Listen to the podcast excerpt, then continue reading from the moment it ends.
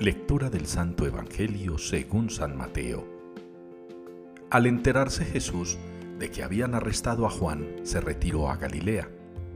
Dejando Nazaret se estableció en Cafarnaún, junto al mar, en el territorio de Zabulón y Neftalí, para que se cumpliera lo dicho por medio del profeta Isaías. Tierra de Zabulón y tierra de Neftalí, camino del mar al otro lado del Jordán, Galilea de los gentiles el pueblo que habitaba en tinieblas vio una luz grande.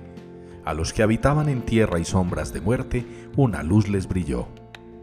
Desde entonces comenzó Jesús a predicar diciendo, Convertíos, porque está cerca el reino de los cielos. Paseando junto al mar de Galilea vio a dos hermanos, a Simón llamado Pedro y a Andrés, que estaban echando la red en el mar, pues eran pescadores. Les dijo, Venid en pos de mí, y os haré pescadores de hombres. Inmediatamente dejaron las redes y lo siguieron. Y pasando adelante, vio a otros dos hermanos, a Santiago hijo de Zebedeo y a Juan su hermano, que estaban en la barca repasando las redes con Zebedeo su padre, y los llamó. Inmediatamente dejaron la barca y a su padre, y lo siguieron. Jesús recorría toda Galilea enseñando en sus sinagogas, proclamando el Evangelio del reino y curando toda enfermedad y toda dolencia en el pueblo. Palabra del Señor. El Señor es mi luz y mi salvación. Es la respuesta con la que nos unimos hoy en la liturgia al Salmo 26. El Señor es mi luz y mi salvación unas palabras que el salmista nos pone hoy en los labios a nosotros para que seamos capaces como Él de reconocer que el Señor, que nuestro Dios, Él es la luz, Él es la salvación. Muchos podrán preguntarse, con esa sorna que suelen tener quienes se creen ateos o muy contestatarios con nuestra mal llamada religión católica.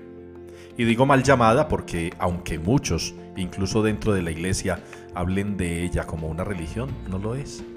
Es un estilo de vida, es un modo de vivir la existencia.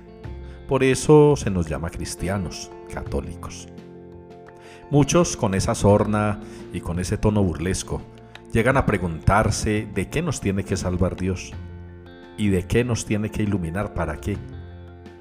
Y nosotros tenemos que ser muy humildes muy sencillos y muy coherentes con nuestra condición humana para reconocer que no somos perfectos, que no tenemos siempre la razón, que no siempre vamos por donde es.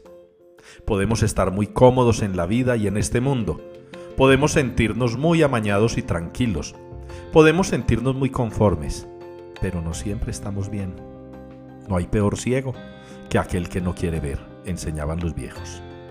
Y por eso ustedes y yo, tenemos que mirar el Evangelio como una llamada también para nosotros. Los apóstoles seguramente en sus vidas particulares y personales se sentían bien, cómodos, tranquilos en lo suyo.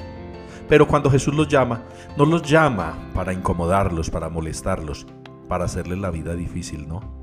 Los llama para hacerles la vida mejor, para iluminarlos y para salvarlos de los peligros que corren quienes no alimentan el alma, el espíritu. Es Cristo la luz. Es Cristo al que tenemos que mirar. Es la insistencia de San Pablo en su carta a los Corintios. Es Cristo, solo Él. No podemos dejarnos dividir, no podemos dejarnos oscurecer y enseguecer. No podemos caer otra vez en las tinieblas. No podemos volver a ser esos pueblos que miraban oscuro, que vivían sin luz. El profeta Isaías lo relata. Tenemos que dejarnos iluminar por Cristo y reconocerlo a Él como nuestra luz y como nuestra salvación.